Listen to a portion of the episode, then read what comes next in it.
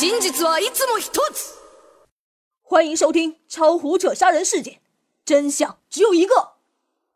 本书原著玉手洗熊猫，本集出场人物宗可人、藤泽花雪。本文由喜马拉雅 FM 出品，空无的念为您主播。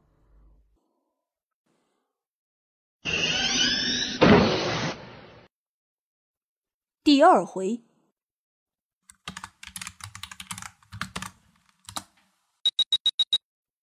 是的，那圈木板上本就被开了个可以让尸体滑入的门，只不过由于被尸体所抵住了，所以没有漏气。凶手站在罩外，瞅准时机，一个重炮将尸体通过那扇门踢入罩内便可。厉害，可真有小栗虫太郎之风。呵呵，像这种利用无形之物。也是常被使用的诡计之一了。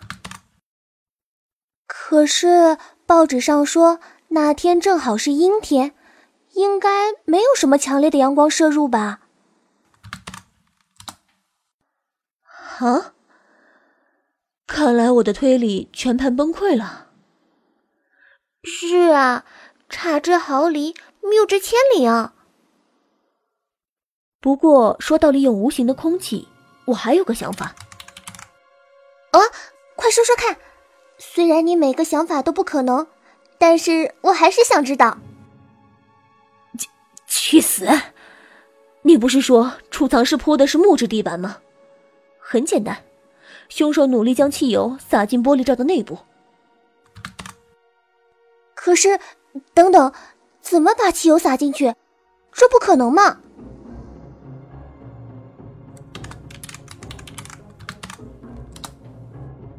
只要将汽油倒在玻璃罩的四周就可以了。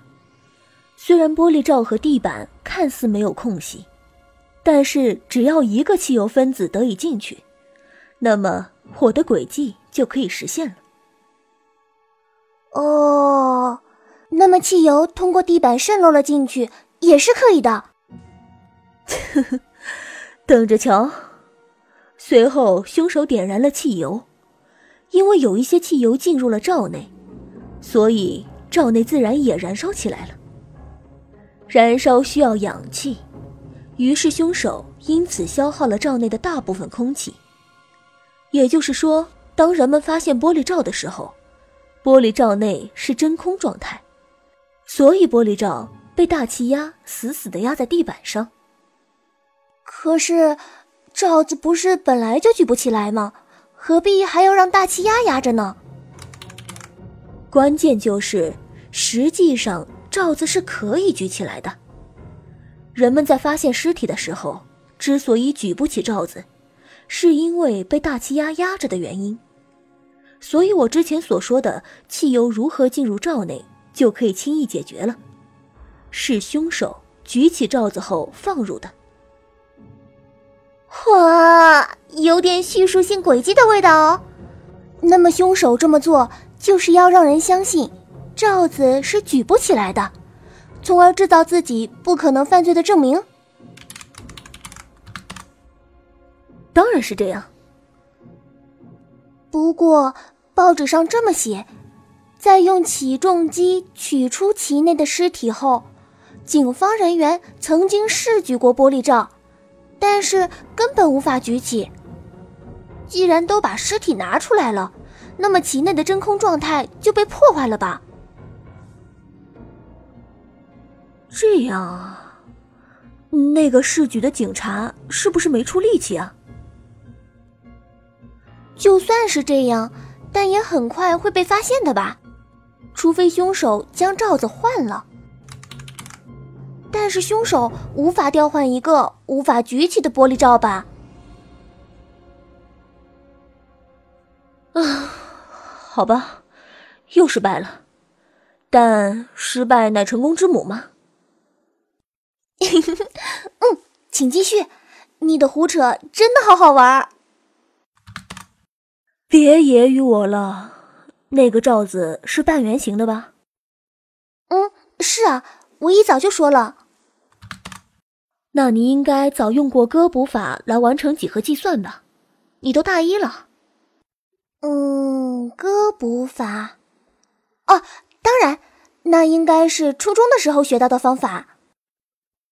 是啊，一个半圆形的玻璃罩当然无法举起或者抬起。但是，假若这个玻璃罩是圆形的呢？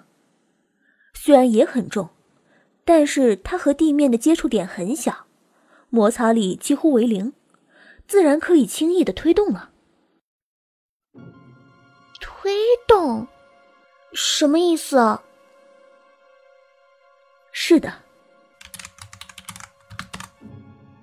这个完整的罩子是由半个玻璃罩。和半个冰罩所组成的圆球形罩子，这便是真相了。是我愚钝，难以理解啊！利用冰冻，可以让两个罩子的结合处紧密的相连，在滚动的过程中也不会脱落。更重要的是，我补上了一个半圆形的冰罩，那么整个罩子就可以随意滚动了。凶手先将圆形的罩子滚动到储物室，然后小心的打破冰罩，并将尸体放入其中。我想那个缺口应该在冰罩的顶端为最好。然后凶手将冰罩正扣在地板上，将玻璃罩倒扣在地板上，也就是说，那个缺口正好起到了一个支撑圆球不随意滚动的作用。由于是冰罩，所以过不了多久就会融化。那么融化的结果就是，啊，冰罩消失不见了，而尸体则出现在了一个半圆形的玻璃罩之内。正是如此，凶手实在是太聪明了，好惊人的诡计啊！但是命案发生在昨天。昨天我还穿着短袖呢。是，是夏天。废话，看来你说着说着陷入虚幻了吧？现在难道不是夏天吗？你在哪里上网的？南极吗？那个储物室没有制冷设备什么的吗？又不是冷冻仓库。又泡汤了一个。我的神啊！为什么上天老是要和我作对呢？嗯，虽然完全没可行性，但是作为新本格诡计流，还是值得赞赏的。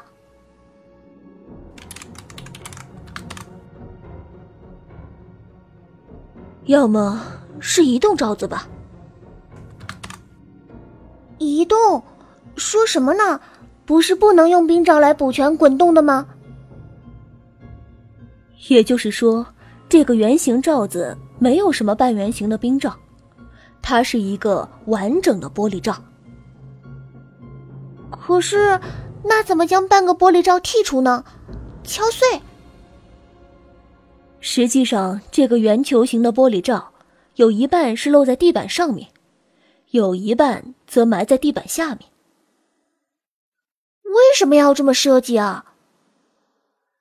凶手杀了人之后，将玻璃罩敲碎，并且放入尸体，最后只要将位于地板下面的半个玻璃罩转上来，就可以了。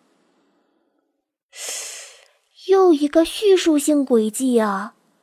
但如果是这样的话，警察似乎无法再动用起重机了呀，因为地板下面还有相连的半个玻璃罩。很简单，凶手割碎了两个半圆形玻璃罩的相连处。但是，只要把地板上的玻璃罩移开，难道不会发现地板上还有一圈圆形的缝隙吗？所以说，这个也不可能啊。虽然警察是很无能，但也不是弱势吧？您现在收听的是。由喜马拉雅 FM 出品的《超胡扯杀人事件》，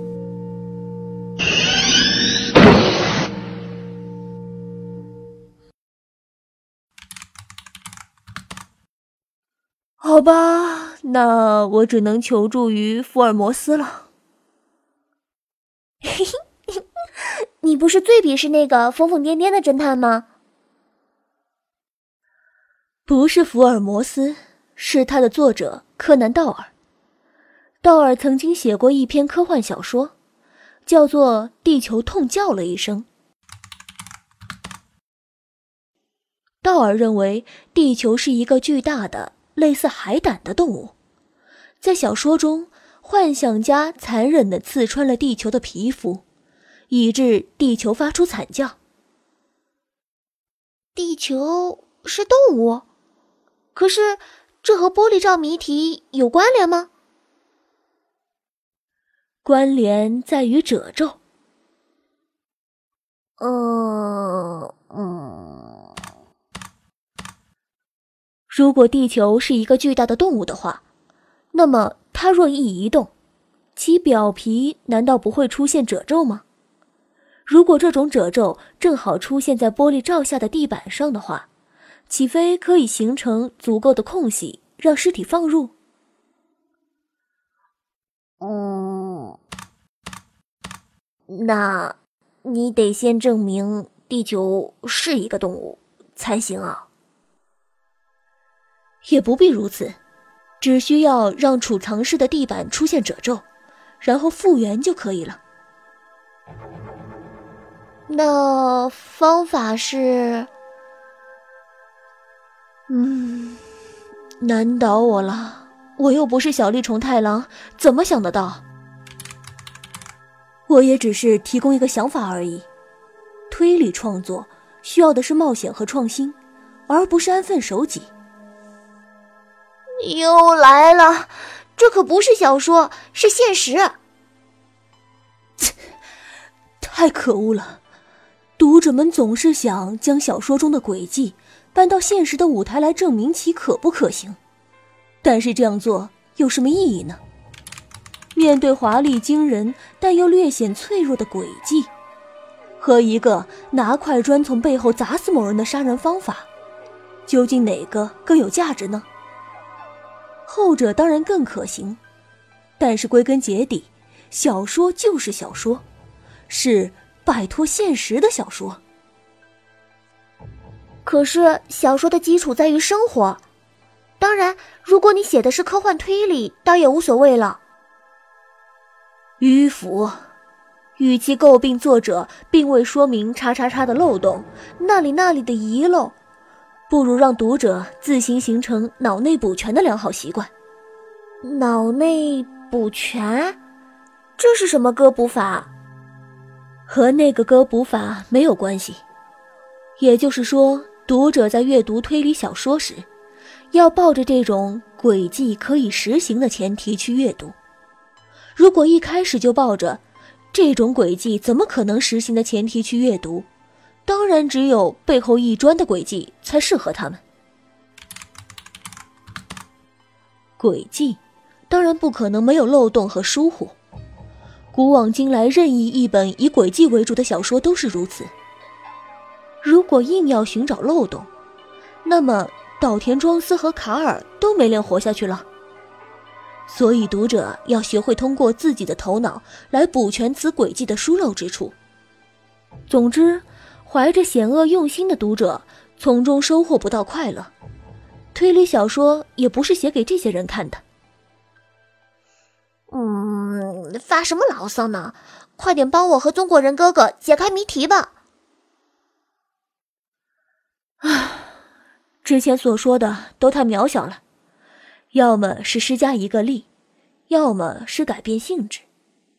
我刚才想到了一个更加宏大的轨迹，是要改变整个现场的属性。嗯，怎么改变？将现场搬到太空去吧，这样所有物体都处在失重状态之下，举起一个玻璃罩根本不在话下。在现场放满水吧，产生浮力，举起一个玻璃罩也根本不在话下。凶手都能将现场搬到太空去了，能在现场放满水了，干嘛还执着于把尸体放入玻璃罩里呢？未免也太小题大做了吧？或者将现场沉入地心，也可以得到失重的状态。不，不会吧？被地球动物吞噬了，多不好！虽然人和物品都受到来自地心的吸引力，但是假若一直向着地心进发，那么吸引力的来源处便会分解，一部分来自地心，一部分来自身后的地幔和地壳。从而将吸引力相互抵消，形成失重的状态。嗯，你这算是玄学吗？好吧，凶手如果能这么做，实在无法想象，仅仅是为了要把玻璃罩举起来，又失败了一次。藤泽大师，我看你还是求助于第一猥琐侦探卓先生好了。你是说我不行吗？可是你这也太胡扯了点儿，能想些符合实际的吗？好吧，实际的。接下去，我要说一个在推理小说中已经被用烂了的诡计。嗯，是什么呢？洗耳恭听啊！当然是色盲，埃勒里奎因。横沟正史、年川哲也、林氏行人，乃至麻耶雄松都用过了。这个诡计历史可真够久远的。色盲诡计，是红绿色盲吗？随便什么色盲都可以，那就选择红绿色盲吧。有一个目击证人无法区分红色和绿色，而凶手在杀人后。老早就将尸体放入玻璃罩内，但是那个证人却始终未曾发觉。为什么呢？因为地板是红色的，而罩内的尸体却盖上了绿色的纸，凶手便可以趁此来制造自己的不在场证明。然后，当另一个人经过玻璃罩时，当然，这个人他不是色盲，便会立即发现其内的是尸体。但是，根据前一个色盲的证词，发现，在玻璃罩内没有尸体，到玻璃罩内被放入尸体的时间范围内，凶手一直有不在场证明。呵呵。